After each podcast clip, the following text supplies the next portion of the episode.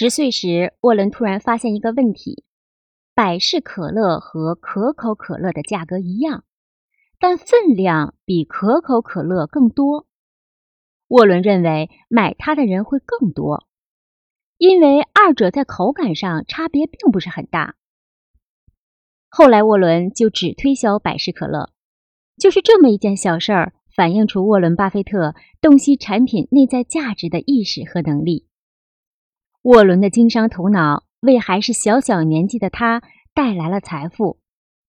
他有时候去乡下当高尔夫球的球童，还会和同学一起在广阔的球场上捡那些被遗弃的球，然后根据球的品牌和质量把它们分类出售。有时候沃伦没有那么多时间，就让邻居拿去卖。从而，他们从中提出分成的这样一个概念。每当傍晚时分，当美国的中西部进入黄昏之际，沃伦和他的朋友拉塞尔就坐在拉塞尔家的门廊的沙发上。当他们看着街上车流时，沃伦会感慨地说：“要是能从他们身上赚到钱就好了。”后来。拉萨尔的母亲伊芙琳回忆这段往事时候曾说：“只有在家门口设置一个收费站，才能让沃伦过瘾。”沃伦不仅喜欢做生意，还喜欢去赛马场。他经常和朋友拉塞尔一起去赛马场寻找那些中了奖但是被人粗心丢掉的奖券。内布拉斯加的酷热让这对小伙汗流浃背。不过，他们也总能从一些撕碎的票根中有所收获。当然，这只能靠运气了。除了寻找票根之外，沃伦更主要的工作是观察如何在赛马道上布置障碍，以及怎样根据障碍下赌注。他为此写了一本名叫《马童选集》的小册子，还发明了一套赌注系统——必胜马仔系统，印出来卖给赌马的人。一本零点二五美元，后来因为没有营业执照被取缔了。不过这让他学到了不少生意的经验。后来拉萨尔回忆这件事时说：“我们觉得自己能够卖几套赚些钱，我们就四处叫卖的：‘买份必胜马仔系统吧。’不过我们没有营业执照。后来他们就把我们给赶跑了。”沃伦十岁时恳求父亲带他去纽约旅行，霍华德是答应了。然而，当他问儿子想去哪里玩时，沃伦竟然说想去华尔街。霍华德非常惊讶，他原计划是带儿子去看橄榄球比赛和游乐园的，没想到十岁的孩子竟然对金融街感兴趣。于是，父子二人搭乘开往纽约的夜班火车，沃伦还带着自己。最喜欢的集邮册。当父亲霍华德带着沃伦去华尔街的股票交易所之后，沃伦被里面的场景震惊了。无数人挤在交易大厅中，一个个像打了鸡血似的拿着报单，口音各异的报着不同的数字。沃伦一面观察亢奋的人群，一面盯着他们手里的债券和股票的单据。好像那些是施了魔法的纸片，让沃伦看到了再难以收回的目光。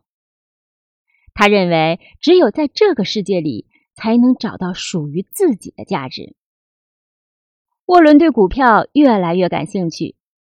正巧父亲霍华德在证券公司上班，工作就是为了分析股票的走势后，根据其信息为公司和客户提供投资建议。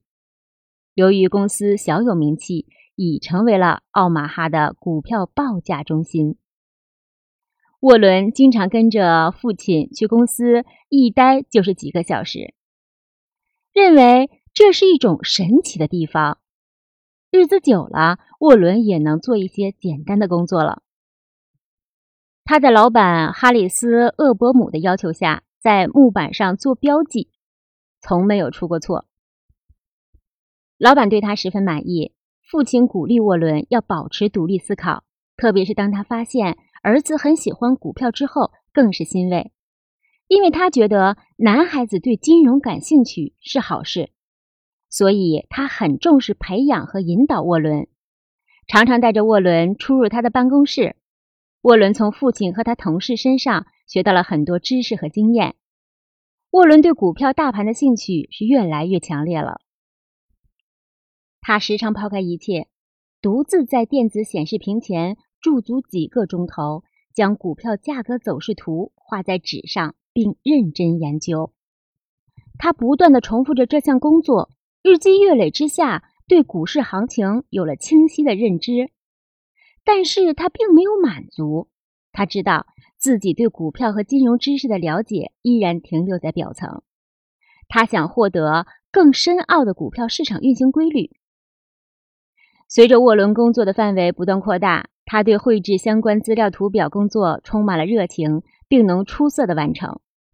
沃伦的聪明好学让他能够在规定的时间内做好所有的工作，并能利用剩下的时间去阅读有关股票的图书。一天，沃伦偶然看到一本叫做《证券分析》的书，顿时被吸引住了。这本书的作者就是格雷厄姆，他的精妙分析和生花妙笔，让沃伦像夜晚迷路的旅人一样看到了曙光。然而，沃伦当时不会想到，自己日后会成为这位投资理论泰斗的得意门生。并成就了在投资界的传奇。童年时的沃伦所表现出的特质，成为他日后成功的先兆。